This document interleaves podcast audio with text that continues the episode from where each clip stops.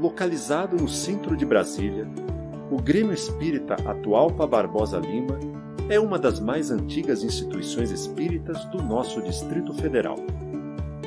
Fundada em 28 de outubro de 1960, sob a batuta de Gilbert Viana, segue e conquista o seu primeiro barraco de madeira, onde aconteciam as primeiras atividades. E, tijolo a tijolo, com muito suor, a edificação foi se tornando o que hoje permite à casa realizar diversas atividades incansavelmente. Sob a direção de Lenira Pereira Viana, a Casa de Atualpa atua no atendimento fraterno de irmãos que buscam na instituição um ambiente de diálogo e escuta fraterna. Quer dizer, daquele projeto que a gente tinha de fazer da, desta casa um lugar de auxílio espiritual e material. Essa era o foco principal. Né? O estudo da doutrina espírita, tornar as pessoas melhores, né? como eu costumo muito dizer, era coração e mente. Né? Tornar as pessoas melhores em todos os aspectos. E quando você se melhora, sua vida melhora, tudo melhora, você já pensa de uma maneira diferente. Então eu acho que a casa eh, foi uma vitória na nossa luta, é, porque daí para frente ela foi crescendo, crescendo, crescendo devagarinho. Hoje é isso que a gente conhece, né? Três grandes blocos na casa. E, e a maior vitória de todas é a parte moral, é, é, é a nossa conduta.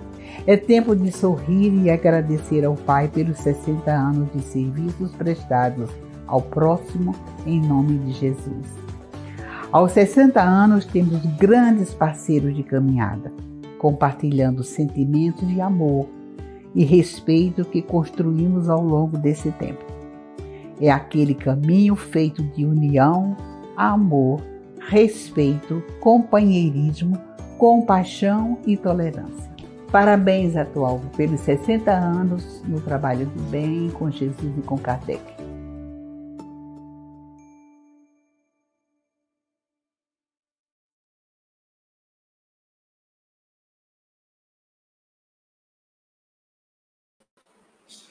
Boa noite a todos, boa noite Atualpa, boa noite à Casa de Atualpa, boa noite a todos os que estão participando da live da noite de hoje, dessa segunda-feira, feriado, um feriado saudoso, mas hoje nós vamos receber palavras que vão acalentar o nosso coração. Nós vamos ouvir o nosso irmão falar sobre a era do amor. Então, boa noite ao movimento espírita, boa noite a todos. E eu queria convidar para a live de hoje, que não vai ser só para hoje, não. Nós temos um amigo novo, um irmão que vai estar trabalhando conosco a partir de agora. Davi Esteves, vem com a gente, vem. Vem participar desse momento. Conheçam Davi, esse sorriso encantador. Além de uma voz belíssima, de uma família que eu adoro, assim, faz parte do, da mocidade espírita Irmã Zélia, faz parte da casa de atual.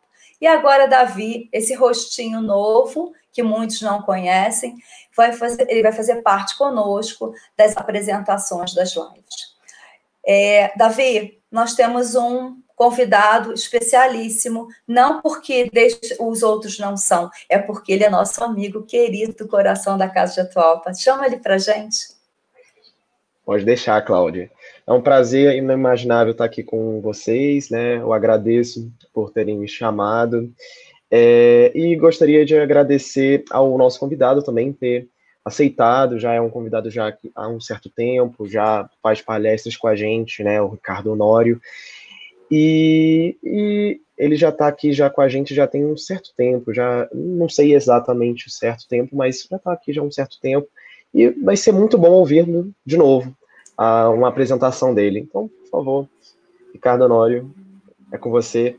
E de antemão eu vou só fazer uma prece inicial para a gente já estar tá num ambiente já melhor e já preparar o nosso ambiente. Vamos elevar o nosso pensamento ao mais, mais alto, gente. Primeiramente, agradeço por mais ter um dia de vida, ter uma casa, uma família, um centro, uma estrutura, boa vida. Agradeço também por ter amigos, ter alguém na minha vida. Peço, meu Pai, por gentileza, que alimente os, os mais necessitados e que também nos leve a um caminho melhor, que o nosso irmão espiritual, nosso acompanhante, nos ajude a também a nos elevar, evolucionando para uma evolução maior. Lembrando também que fora da caridade não há salvação. Enfim, que assim seja, meu Pai. Graças a Deus. Ricardo, seja bem-vindo. A palavra é sua. Utilize-a dessa forma belíssima que você sabe muito bem. E a era do amor é agora. Cláudia, Davi, todos que nos ouvem, mais uma vez, eu digo sempre, e é uma grande verdade, é uma grande satisfação poder participar da família Atualpa. É, eu vi, ouvi o Davi falando que eu já estou há um bom tempo no Atualpa, ele só não sabia quando. Vou te ajudar, Davi. Nós começamos trabalhando no Atualpa em 2004, quando nós chegamos aqui em Brasília. Fui foi recebido muito bem no Atualpa, e desde aquele momento que nós passamos a colaborar com as atividades do Atualpa, oferecendo o curso de passe é, anualmente. Este ano, infelizmente, em função da questão de saúde pública, nós não fizemos a edição de 2020, mas tão logo possamos, retornaremos. E colaboramos também com as palestras é, sempre que possível. É uma satisfação estar com vocês mais uma vez. Então, Ricardo, nós já vamos saindo, eu e Davi, para que a tela fique toda para você e para a sua palestra. Muito obrigado, Cláudia. Até daqui a pouco. Até daqui a pouco, se Deus quiser.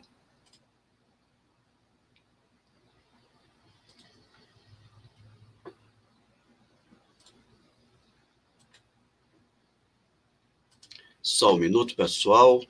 Cláudia, você confirma, você está vendo o slide?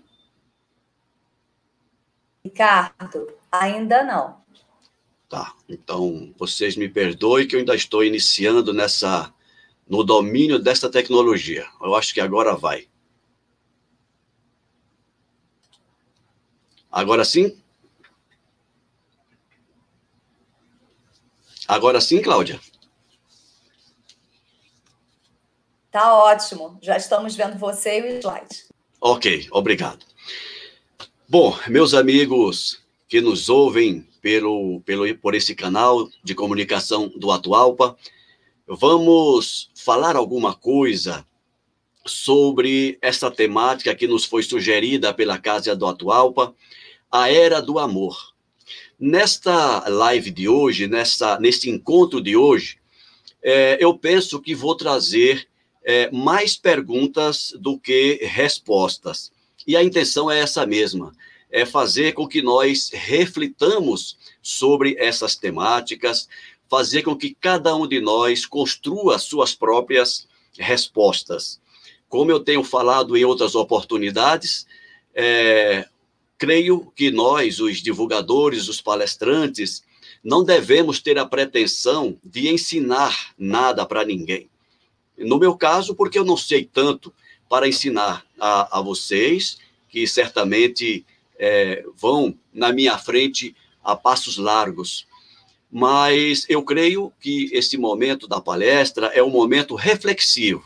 O palestrante cumpre bem o seu papel se ele conseguir plantar algumas dúvidas na audiência, se ele conseguir fazer com que a audiência é, reflita sobre os temas que estão sendo tratados. Então, hoje não vai ser diferente. A Era do Amor é uma temática é, que consta no livro Pelos Caminhos de Jesus, é um livro de autoria da Amélia Rodrigues, pela psicografia do Divaldo Franco. Eu coloquei aqui referência básica porque durante a live nós vamos fazendo é, referência a outras obras da doutrina. Então, eu quero sugerir que para este encontro de hoje, nós tenhamos este objetivo, que ao final dessa palestra, nós consigamos ressaltar a necessidade do perdão, que é uma temática central é, deste título, da Amélia Rodrigues, é, ressaltar a necessidade do perdão a partir do conhecimento do amor que deve suportar, que deve dar suporte à fé raciocinada nas relações intra e interpessoais.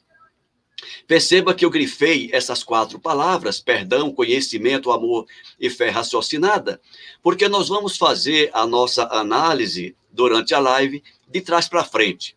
Nós vamos começar pela fé raciocinada até chegar é, no final, no perdão, que é o tema central é, do nosso encontro.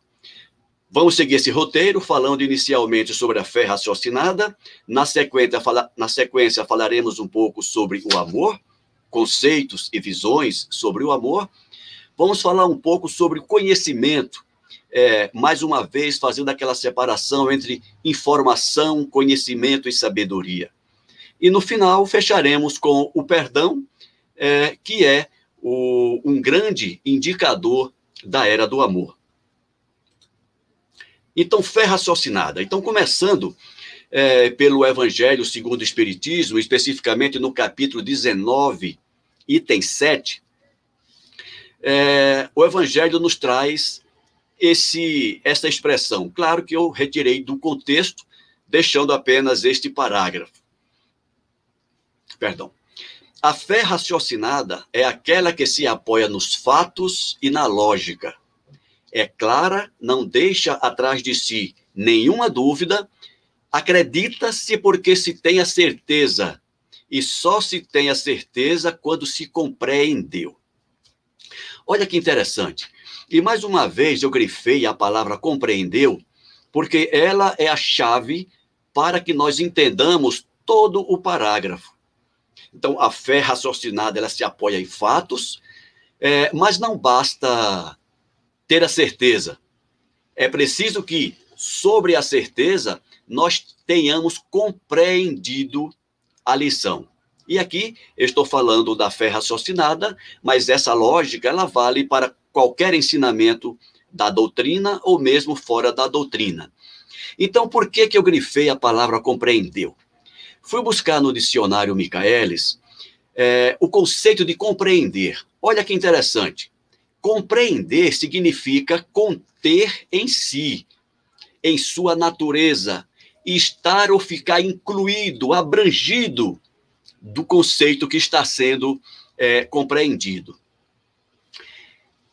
Quando eu vi esse conceito, eu lembrei de Paulo de Tarso, quando ele diz que não é ele mais que vive, mas é o Cristo que vivia nele.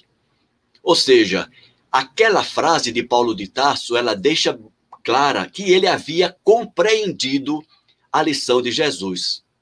Então, quando nós trazemos hoje o conceito de fé raciocinada para que a gente chegue no final lá na necessidade do perdão, há de se perguntar: nós compreendemos a fé raciocinada que o, que o Espiritismo nos traz?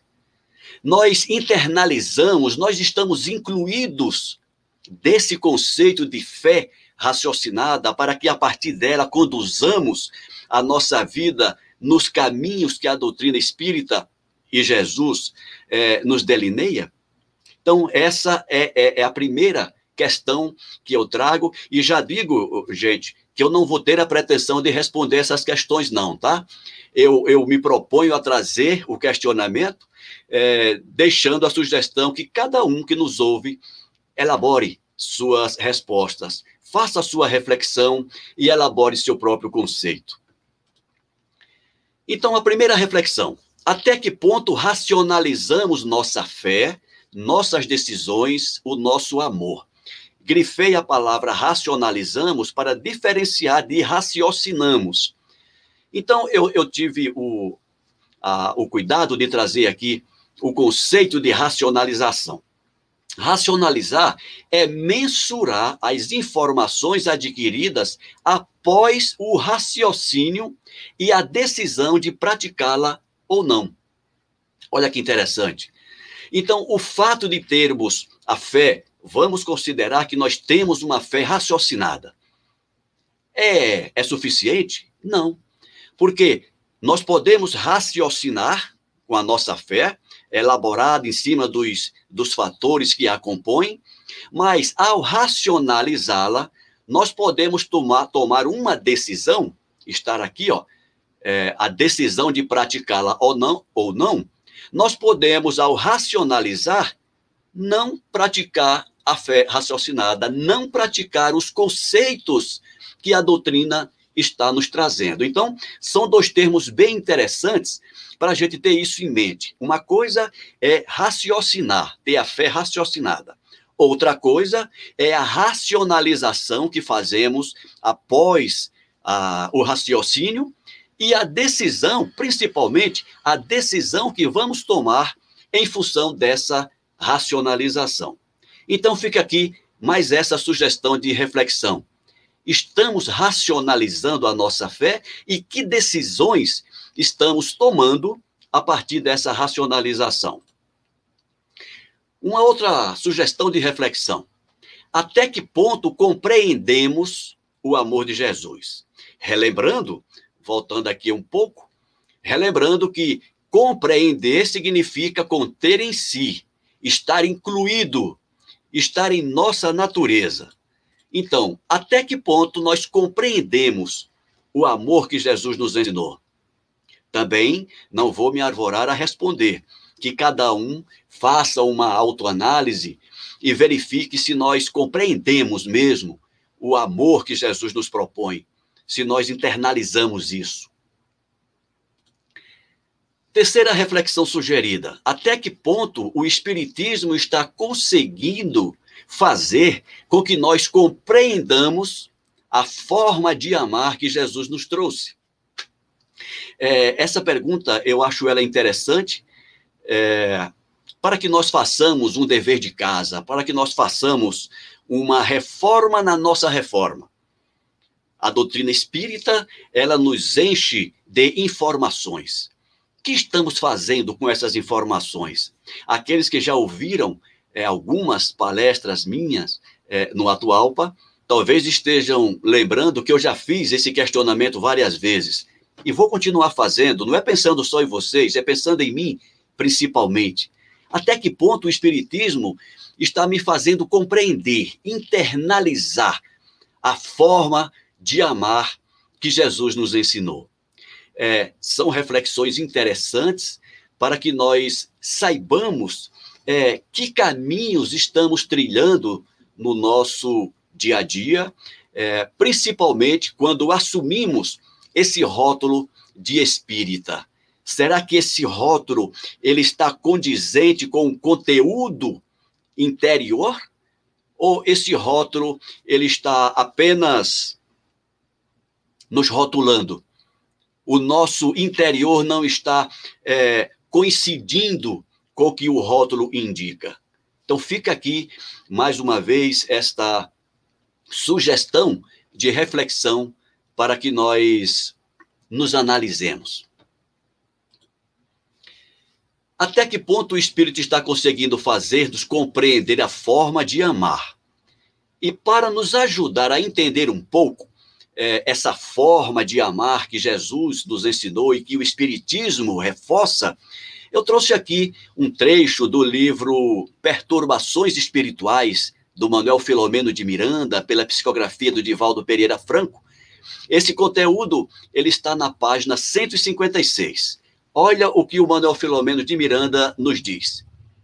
Erguei-vos na solidariedade. Aquele que hoje está com a responsabilidade da administração, amanhã estará na de um anônimo. O espírita sabe que deve obede obedecer às leis da sociedade, mas não pode esquecer a lei de amor acima de todas as conjunturas. Eu achei forte, achei tão forte essa frase do, do, do, do Manuel Filomeno de Miranda que eu sublinhei para que nós pensemos um pouco sobre isso que ele nos diz. Não é uma pessoa qualquer que está nos dizendo isso. E também não é um médium qualquer que escreveu esse livro.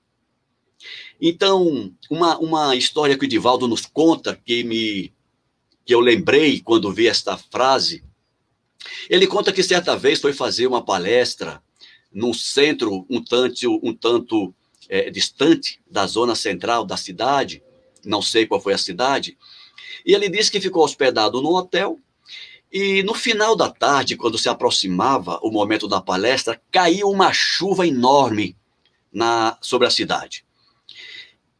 Mesmo debaixo de chuva, ele chamou um táxi para ir até o centro. Quando ele deu o endereço do centro para o motorista, o motorista questionou se ele tinha certeza que ele queria ir naquela localidade, porque era um lugar distante, era uma periferia, e com a chuva que caíra durante a tarde, certamente o ambiente estava alagado. E o Divaldo insistiu e disse: Não, mas eu, eu vou assim mesmo. Dito e feito, quando o táxi se aproxima do centro, ainda a uma certa distância, o motorista disse que não poderia prosseguir porque estava tudo alagado, ele não queria estragar o carro, não tinha como passar é, pelo, pela zona alagada. Então o Divaldo desceu do táxi, segundo ele, com água na canela, foi caminhando até o centro, debaixo de chuva. E quando chegou na casa espírita, apenas o presidente estava lá esperando por ele. E o presidente havia dito: Fiquei aqui te esperando, porque eu sei que um trabalhador de Jesus não desiste da missão por causa de uma chuva. Fica também essa reflexão para nós. E aqui eu reforço esse trechinho que o Manuel Filomeno de Miranda nos traz. O espírita sabe que deve obedecer às leis da sociedade, mas não pode esquecer a lei de amor acima de todas as conjunturas. Vamos fazer essa reflexão? Vamos trazer para nós individualmente até que ponto as conjunturas que sejam sociais, que sejam é, atmosféricas, é, quaisquer que sejam elas, até que ponto essas conjunturas estão nos impedindo de cumprir o nosso dever de cristão, de levar ajuda a quem precisa, de levar uma palavra amiga a quem precisa, de oferecer um ouvido amigo a quem precisa. Mais uma vez, não vou trazer as respostas, porque eu também vou fazer as minhas próprias reflexões e espero que é, todos que nos ouvem façam também, elaborem é, suas próprias respostas. Quarta reflexão. Já estamos vivendo a era do amor? Aqui eu trouxe um trecho do livro da, da bibliografia básica, que é o livro Pelos Caminhos de Jesus, da Amélia Rodrigues, também psicografia do Divaldo Franco. Na página 60, é, a Amélia Rodrigues nos traz, nos traz um, um diálogo entre o fariseu Natan Benassad, quando ele interroga Jesus, perguntando assim: Tu ensinas o amor irrestrito e o perdão incessante em quaisquer circunstâncias e a todas as pessoas? E Jesus responde: Sim. Do contrário, não é legítimo o amor que se limita as circunstâncias. Perceberam a coincidência? É, não é acaso. Coincidência, coincidiu duas informações. Aqui, o, o Manuel Filomeno de Miranda diz que o espírita não pode esquecer a lei do amor em todas as conjunturas. E aqui Jesus diz: o amor que se limita às circunstâncias não é legítimo. O verdadeiro amor é uma atitude interior, mais uma coincidência. O que é uma atitude interior? É aquilo que está dentro de nós. Conforme vimos no início, é quando nós compreendemos. Então, nós interiorizamos, internalizamos o conceito de amor. Então, esta, esse trecho do livro da Amélia Rodrigues vem para reforçar o que o, o Filomeno de Miranda já nos trouxe na obra citada no slide anterior, e mais é mais um elemento, é mais um fator para que nós reflitamos sobre a forma que estamos entendendo, compreendendo, assimilando e praticando a lei de amor trazida pelo Cristo e que é tão bem nos esclarecida pela doutrina espírita. De que amor falamos quando falamos de amor? Numa, numa palestra do Divaldo, já, um, já faz algum tempo, ele diz que estava numa reunião com jovens falando de amor e um jovem percebeu, ou melhor, um jovem comentou que ele não via, o jovem não via nenhuma, nenhum problema em amar, ele entendia e ele sabia exatamente como amar. E o Divaldo percebeu que ele estava falando de um outro amor. É por isso que nós vamos agora para o segundo item do nosso roteiro falar um pouco de amor. No site da TV Mundo Maior, está escrito assim: o amor é a conexão e a atração entre as almas e os mundos. Ou seja, o amor é, é aquilo que causa é, essa, o, o, o amálgama entre as pessoas e entre os mundos.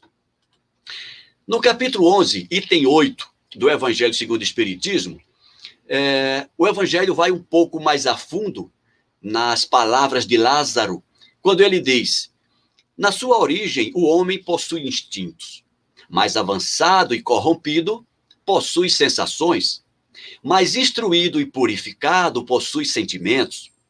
No ponto mais delicado e evoluído dos seus sentimentos, surge o amor. Não o amor no sentido vulgar, que talvez tenha sido o amor que o jovem se referiu na na, no encontro com o Divaldo. Mas sim o sol interior. Mais uma vez, a palavra interior aparece no conceito de amor, é, sugerindo a necessidade da compreensão, da interiorização desses conceitos para que nós saibamos, entendamos e pratiquemos efetivamente o amor que Jesus nos sugere. Então, o Lázaro continua, mas o sol interior que condensa e reúne em seu foco ardente todos os anseios e todas as sublimes revelações. Então, nós temos aqui um conceito de amor é, que se dirige ao encontro, que vai ao encontro do conceito de amor que Jesus nos fala, que a doutrina espírita é, nos esclarece. Aqui eu trouxe mais uma vez, já falei isso aqui em outras palestras também, no Atualpa, mas apenas é, um, um, item de cultura a mais, de informação a mais, para que nós possamos diferenciar o amor que Jesus nos sugere. Então, é, são quatro palavras gregas. É, a língua grega é a única língua é, que consegue diferenciar amor, é, os vários tipos de, desse sentimento, em que as outras línguas normalmente condensam tudo numa única palavra. Por exemplo, estorger é um amor, afeição, acontece especialmente na família, entre seus membros. Então, quando nós falamos de amor em grego, é, entre a família, pai, mãe, filhos, irmãos, é o amor estorger é a palavra que representa o amor é, familiar. Se eu quero falar da amizade, do amor que sentimos pelos nossos amigos, nós usamos a palavra filos. É uma palavra grega que significa, que representa, que traduz o amor entre os amigos, o amor amizade. Eros. Eros é o amor desejo, provavelmente era a esse amor que o jovem estava se referindo é, no seu encontro com Divaldo Franco. É o amor apaixonado, com desejo de atração sensual. E esse amor é representado pela palavra eros. E o amor divino, incondicional, é a palavra ágape. Então, se alguém tiver é, o cuidado de pegar a Bíblia em, em, em grego, por exemplo, vai ver é, a palavra ágape sempre que na Bíblia, em português, veremos a palavra amor, porque é do amor ágape que Jesus se referia. É o amor ágape que a doutrina espírita nos sugere e nos informa. É o amor ágape que nós precisamos compreender, internalizar, racionalizar e pôr em prática. É desse amor que nós estamos falando. Então, aqui, os quatro, as quatro palavras juntas, é, se alguém quiser aproveitar esta, essas informações para é, suas atividades, por favor, é, está, está à disposição, não tem direitos autorais, são informações que estão completamente é, livres e prontas para serem trabalhadas. Vamos agora retornar ao Evangelho segundo o Espiritismo, agora no capítulo 15, item 4, quando, é, trazendo um trecho do Evangelho de Mateus, é, lemos o seguinte conteúdo.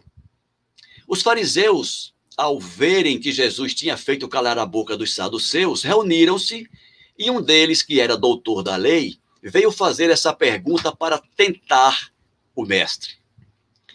Qual é o grande mandamento da lei? E Jesus respondeu: Amareis o Senhor vosso Deus de todo o vosso coração, de toda a vossa alma e de todo o vosso espírito. Este é o maior e o primeiro mandamento. E eis o segundo, que é semelhante ao primeiro: Amareis o vosso próximo como a vós mesmos.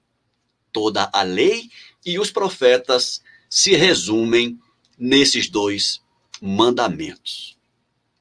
Então, mais uma vez, falando sobre o amor, vamos ver agora é, como é que a gente pode atingir é, esse objetivo que Jesus nos sugere: amar a Deus sobre todas as coisas e ao próximo como a nós mesmos. Eu fiz aqui esse esquema. É, a intenção é, é facilitar o raciocínio. Então, nós temos aqui três pessoas nessa fala de Jesus: Deus, precisamos amar a Deus, nós precisamos amar ao próximo e nós precisamos nos amar. Esta imagem aqui, cortada, é, não quer dizer que é proibido que nós possamos amar a Deus diretamente, partindo de nós e irmos, e irmos direto ao ponto no primeiro mandamento, amar a Deus sobre todas as coisas. Eu acredito que o segundo mandamento, ele vem mais ao nosso encontro, que é amar ao próximo como a si mesmo. Percebam essa condição que o próprio Cristo coloca nessa sua fala. Como é que nós devemos amar ao próximo? Da forma que nós nos amamos a nós mesmos. Percebem que o amor que precisamos ter por nós é o referencial de amor para que consigamos amar ao próximo? Então, como é que eu vou amar ao próximo se eu não sei como eu me amo? Como eu vou amar ao próximo se eu não sei como eu estou me amando? Qual é o tamanho do amor que eu tenho por mim? Então, essa seta é, azul, ela está sugerindo que antes de nós amarmos o próximo, essa a sugestão na seta verde, nós devemos retornar para nós, fazer uma reflexão, fazer uma autoanálise e perceber: eu me amo? Tem um ditado popular que diz que quem ama, cuida. Nós estamos cuidando de nós, não só do ponto de vista material. Eu estou cuidando bem do meu corpo, eu estou cuidando bem desse instrumento que a natureza me favorece para progredir. Eu estou cuidando bem de mim enquanto espírito. Eu estou me alimentando, eu, eu estou fornecendo para mim os fatores imprescindíveis para o meu crescimento espiritual. Então, nós temos aqui algumas é, é, é, alguns elementos, alguns fatores que são importantes para que nós provemos para nós mesmos que nós estamos nos cuidando, que nós estamos nos amando. É o alto amor, que o Divaldo Franco esclarece muito bem, que alto amor não tem nada a ver com egoísmo. Alto amor é você amar-se, é você amar a si, é você cuidar de si. Se nós não cuidamos bem de nós, como é que nós vamos cuidar bem do nosso próximo? Se eu não consigo demonstrar amor por mim, tomando esses cuidados que preciso ter para com o meu corpo, para comigo em espírito, como que eu vou ter esses cuidados para com o próximo? Então Jesus sugere amar ao próximo da mesma forma que você se ama. Então talvez por isso que o nosso mundo, o nosso planeta ainda esteja tão conturbado. Porque sequer a princípio, nós conseguimos nos amar. Sequer conseguimos ainda ter o cuidado que precisamos ter para conosco, para com a nossa manutenção. Quiçá com o outro. E Deus, se eu não consigo me amar, eu que sofro as consequências do meu desamor, se eu não consigo amar ao próximo, aquele a quem vejo, a quem toco, com quem me relaciono, como que eu vou amar a Deus? Alguém que eu conheço apenas do ponto de vista mental.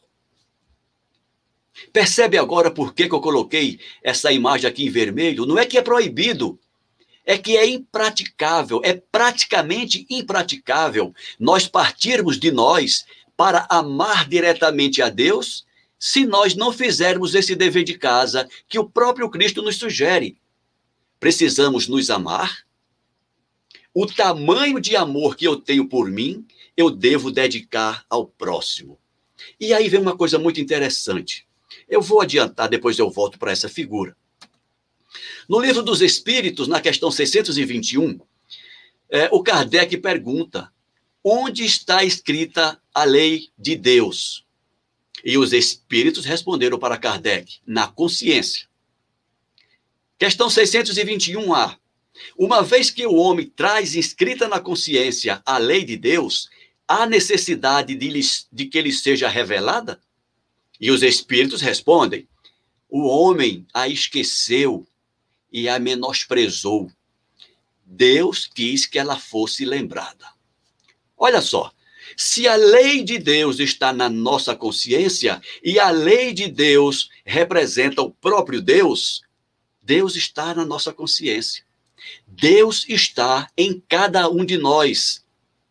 Pelo cumprimento das suas leis, nós temos Deus em nossa essência. Quando Jesus disse que nós poderíamos fazer tudo o que ele fazia, ele não estava apenas demonstrando confiança no nosso potencial. Ele sabia o que estava dizendo. É porque, assim como ele, Jesus, tem a essência de Deus, nós também temos. Porque nós também somos criaturas de Deus. Nós temos a mesma paternidade de Jesus. Entende por quê que esse, voltando agora aqui para a, a figura, por que, que esse trajeto aqui da linha V, da linha azul, primeiro aprendermos a nos amar, na sequência, a, a, aplicarmos ao nosso próximo o amor que sentimos por nós, a partir daí, essa linha verde que liga a, a Deus, ela é uma mera consequência. Porque se eu aprendo a me amar, eu estou amando a Deus que está em mim. Se eu amo ao próximo, eu estou amando a Deus que está no próximo. Então, se eu fizer o dever de casa comigo e com o próximo, consequentemente eu estarei amando a Deus, porque Deus está tanto aqui como aqui no próximo. Perceberam que interessante? Como nós precisamos trabalhar o amor em nós, como nós precisamos compreender o conceito de amor, internalizar o conceito de amor. Sem esses exercícios, nós não conseguiremos fazer com que o amor saia de nós. E não tem como ele sair de nós se ele não tiver em nós. Então, essa aqui é mais uma sugestão de reflexão sobre o conceito de amor e sobre o exercício do amar. Já comentamos esse slide. E vamos agora para mais uma pergunta, dentro do tema amor. O que é o amor?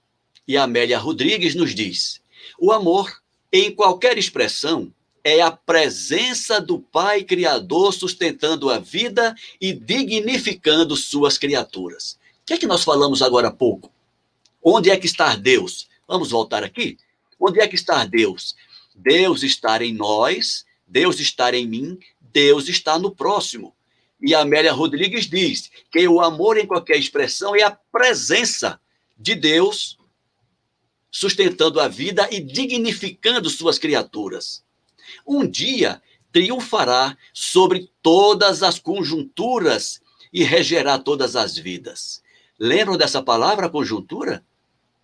Que o Manuel Filomeno de Miranda disse que o espírita é, deve obedecer às leis, mas não esquecer as leis de Deus, independente das conjunturas? Amélia Rodrigues, mais uma vez, nos traz aqui: um dia triunfará, é, o amor triunfará sobre qualquer conjuntura.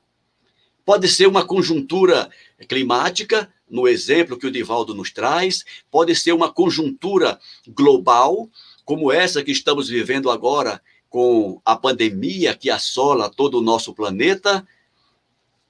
As conjunturas, elas estão nos impedindo de sermos fiéis trabalhadores do Cristo?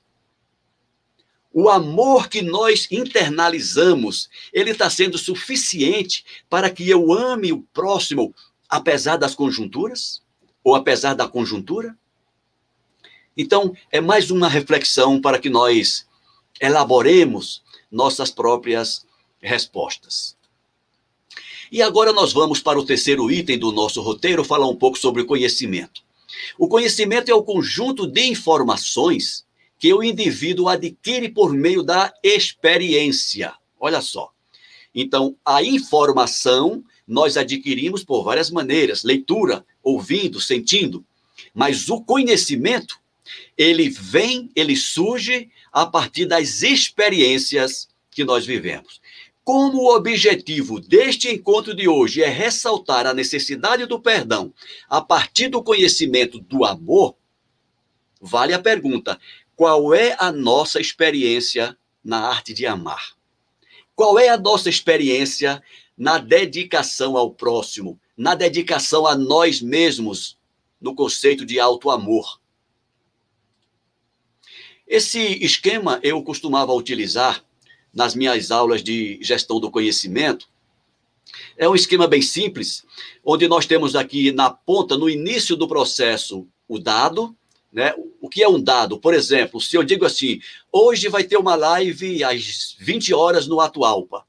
Então, para alguém que não está interessado em nos assuntos espíritas, isso é apenas um dado. Esse dado chega para ele e ele não dá importância. Por quê? Não está no seu contexto de interesse, não, não está na, no seu raio de, de ação, consequentemente, não tem nenhum significado, não significa nada para ele o fato de termos uma live às 20 horas no atual. Agora, se esse dado está no meu contexto, no meu raio de interesse e, e significa algo para mim, então esse dado passa a ser uma informação. E como é que eu vou usar essa informação? Quando é que essa informação ela vai se transformar em conhecimento? é quando eu contextualizo as informações trabalhadas durante a palestra, eu trago elas para o meu contexto. É quando eu passo a tomar decisões a partir das informações recebidas. É quando, é quando eu tenho, dedico uma finalidade para aquela informação e outras coisas mais. Então, é, de maneira geral, disse que a informação ela se transforma em conhecimento quando o sujeito que recebe a informação muda em função da informação recebida. Então, se depois que eu recebo a informação, eu me transformo, eu mudo algo em mim, eu tomo decisões positivas a partir daquelas informações, então eu gerei conhecimento. Quando eu gero conhecimento, como já vimos antes, é quando eu internalizo aquela informação recebida. E eu coloquei aqui apenas como referência, depois do conhecimento é a sabedoria, que nada mais é do que um conhecimento posto em prática automaticamente. É quando aquele conhecimento ele não precisa ser racionalizado. Ele é posto em prática independente das conjunturas. Ele é posto em prática independente das condições. Que eram os exemplos, foram os exemplos que Jesus nos deu. Jesus não queria saber se a pessoa era leprosa ele ia lá e abraçava. Ele não queria saber se era perigoso o caminho por onde ele ia. Ele ia lá com a, com a sua fé é, arquitetada na confiança em Deus, compreendida, internalizada. Ele agia de maneira natural, sem precisar pensar duas vezes. Então, isso aqui é um, um, esquema rápido, ninguém precisa decorar, obviamente, mas apenas para que nós entendamos o processo de construção do conhecimento. E agora vamos para o, o último item do nosso, do nosso roteiro, falar um pouco sobre o perdão. O que é o perdão? É, o Evangelho segundo o Espiritismo, no capítulo 10, item 15, nos traz um texto de Paulo, o apóstolo, é, escrito em Lyon, em 1861, quando Paulo diz que perdoar aos inimigos é pedir perdão para si mesmo. Perdoar aos amigos é dar-lhes uma prova de amizade. Perdoar as ofensas é mostrar que se tornou melhor do que era antes. Olha que interessante. Nós estamos preparados para esse tipo de perdão? Até que ponto nós ainda racionalizamos a nossa decisão de perdoar? Ah, se for uma pessoa porque eu tenha uma certa afeição, então eu perdoo, eu vou perdoar. Já a outra pessoa, não, essa eu não consigo perdoar. Então, se isso acontece conosco, nós não compreendemos ainda a orientação de Jesus de perdoar 70 vezes, sete vezes. Não compreendemos ainda. Tem uma história do Chico muito interessante. Conta-se que certa vez uma senhora que teria ido falar com ele não tendo conseguido falar no momento que ela desejava, em função de outros que estavam à frente, à sua frente na fila, ela esbravejou contra o Chico, o atingiu com palavras é, ásperas e foi embora. Depois ela refletindo, arrependeu-se, voltou, conseguiu falar com o Chico e pediu perdão ao Chico pelo que ela tinha feito. E disse que o Chico lhe respondeu: Eu não te perdoo. E ela ficou estupefacta. Como o Chico não vai perdoar? E o Chico disse o seguinte: O perdão ele é concedido quando nós desculpamos a ofensa recebida. A senhora não me ofendeu. Percebem que o Chico estava no step superior desse conceito de perdoar? Enquanto nós estamos estudando, conjecturando a necessidade de compreendermos o perdão, Chico estava lá na frente dizendo: Não, eu não perdoo porque eu não me ofendi. Eu não me senti ofendido. Consequentemente, se eu não estou ofendido, não tenho que perdoar.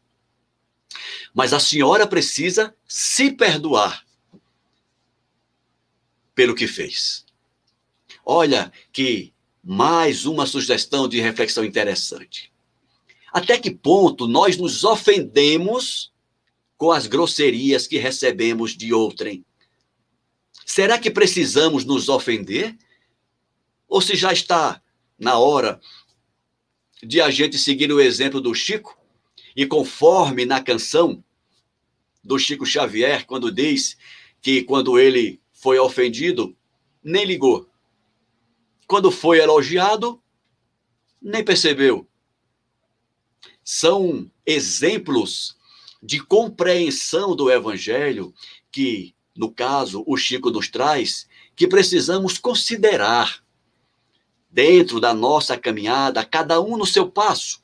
A, a natureza não dá saltos.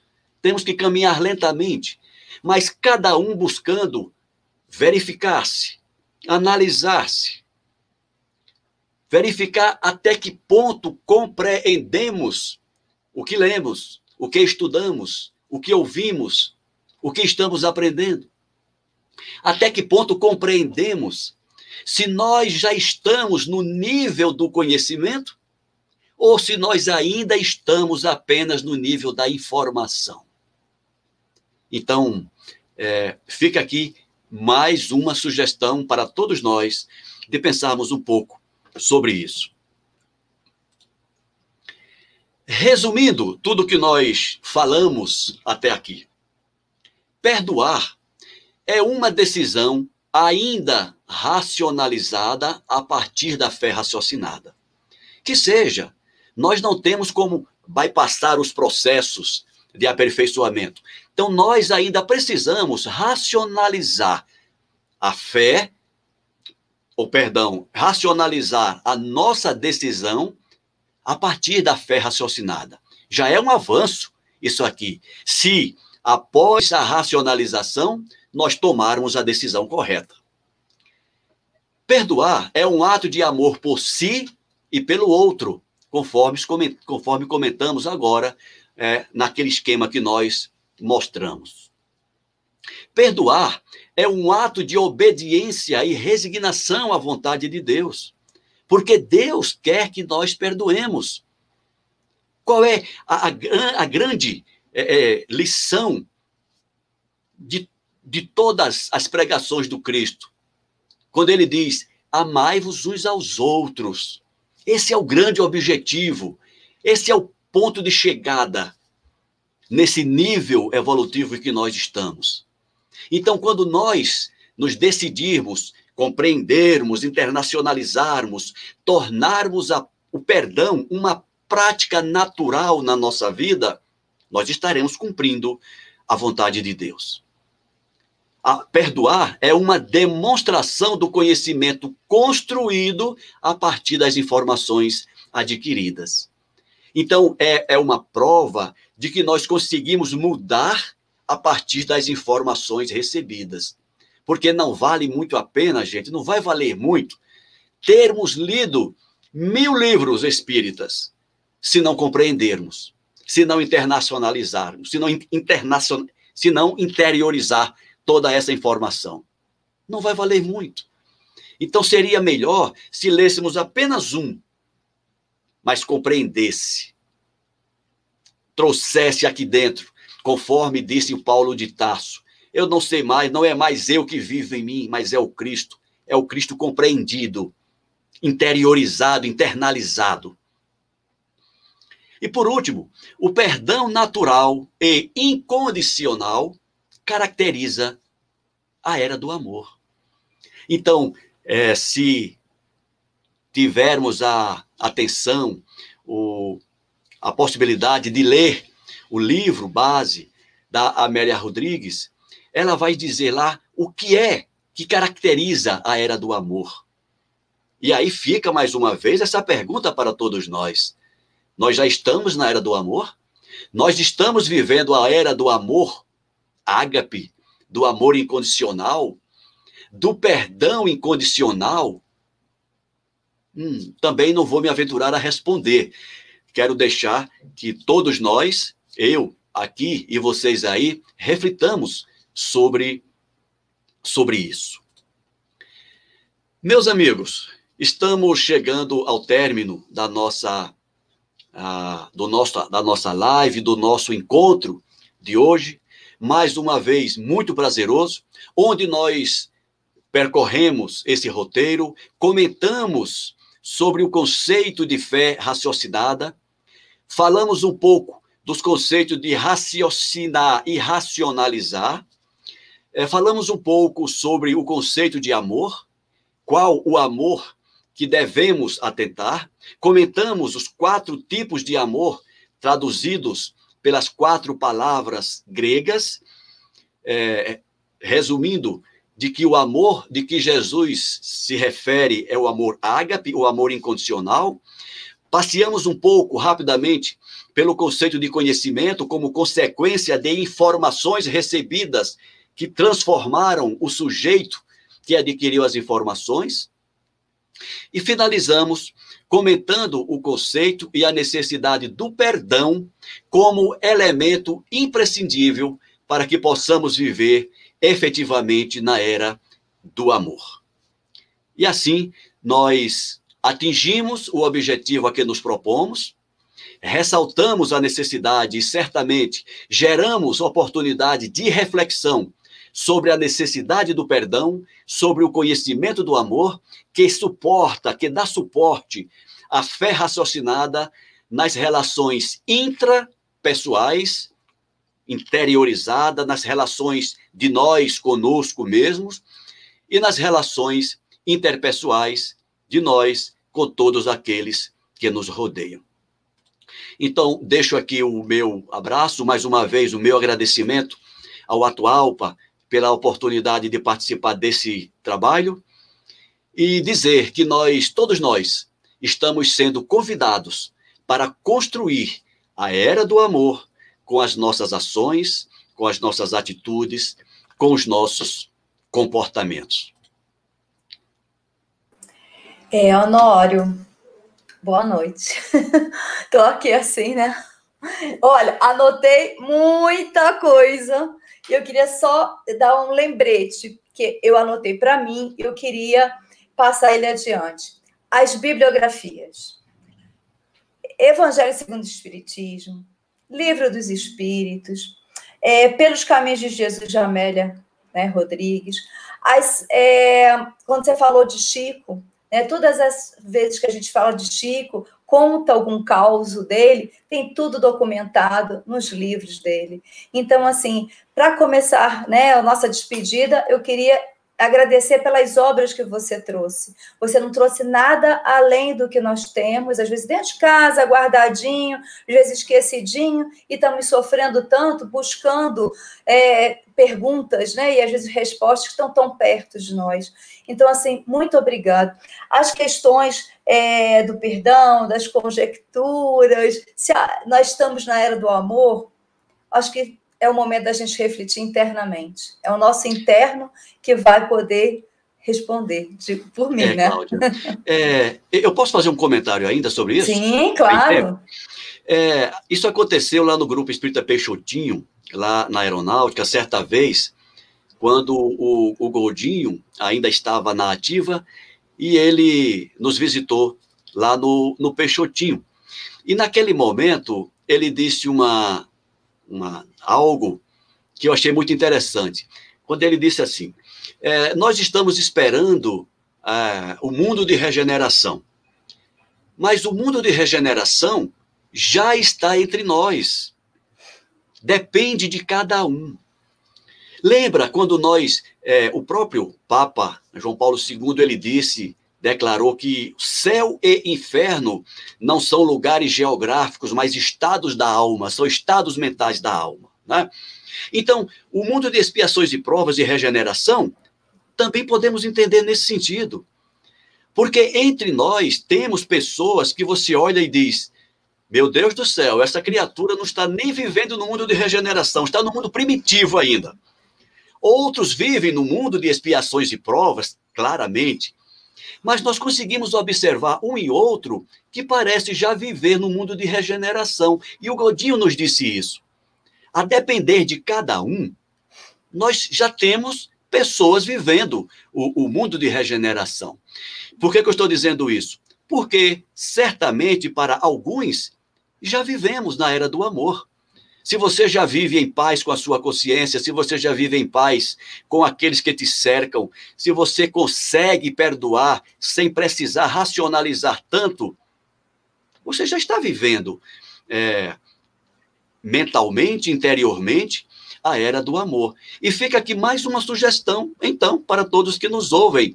Né? Não espere a era do amor chegar pelo correio, não espere a era do amor chegar por uma declaração. Não, construa a era do amor dentro de você, na sua casa, nas suas relações, no seu ambiente de trabalho. Construa a era de amor com o que você já tem, porque nós já temos elementos suficientes para construir a era do amor em nós e levar essa era para todos quantos queiram é, participar. Eu chamei da, é, o Davi de volta conosco para que a gente possa encerrar juntos com você né, esse momento. Não esquecendo aos que nos ouvem que ainda tem as notícias né, é, que vem após a, o, o término da conversa com o Honório. Davi, gostou? Maravilhosa a palestra, sinceramente. Estou babando aqui. Sinceramente, eu tô assim, eu sou fã, eu anotei tudo. Honório, boa noite, fique com Deus.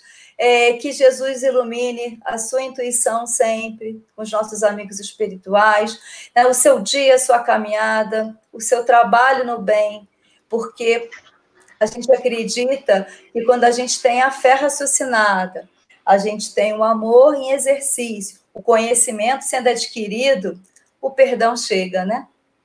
É por aí, Cláudia. Muito obrigado mais uma vez. Fiquem, todo com, to, fiquem todos com Deus. Grande abraço. Beijo, obrigado, Honório. Tchau, tchau. Obrigado, Honório. Tchau, tchau. Davi, agora é, eu vou me despedir de você, porque eu vou dar continuidade à apresentação, né? do, da live da quinta-feira. Você sabe quem vai ser o palestrante da quinta-feira?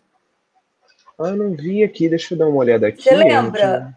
Eu acho que é o Jorge, não, não é? Acho Foi, que é o Jorge, Jorge Hessen. Hessen. Isso, Jorge Hessen, esse mesmo. É, então, é o Jorge Hessen. Você sabe qual é o tema? Lembra dele? Eu anotei aqui. Deixa eu ver aqui. É, é caridade. Eu sei que tem a ver com caridade, né? Então. Deixa eu ver aqui. Não, não, é, não estou anotando nesse Então, eu acho que eu anotei. É caridade para, o, para com os criminosos. Isso. Por que, que eu citei? Eu não citei à toa a live de quinta-feira. Ela cabe uma complementação, uma sequência da de hoje. Como é que a gente vai amar o próximo?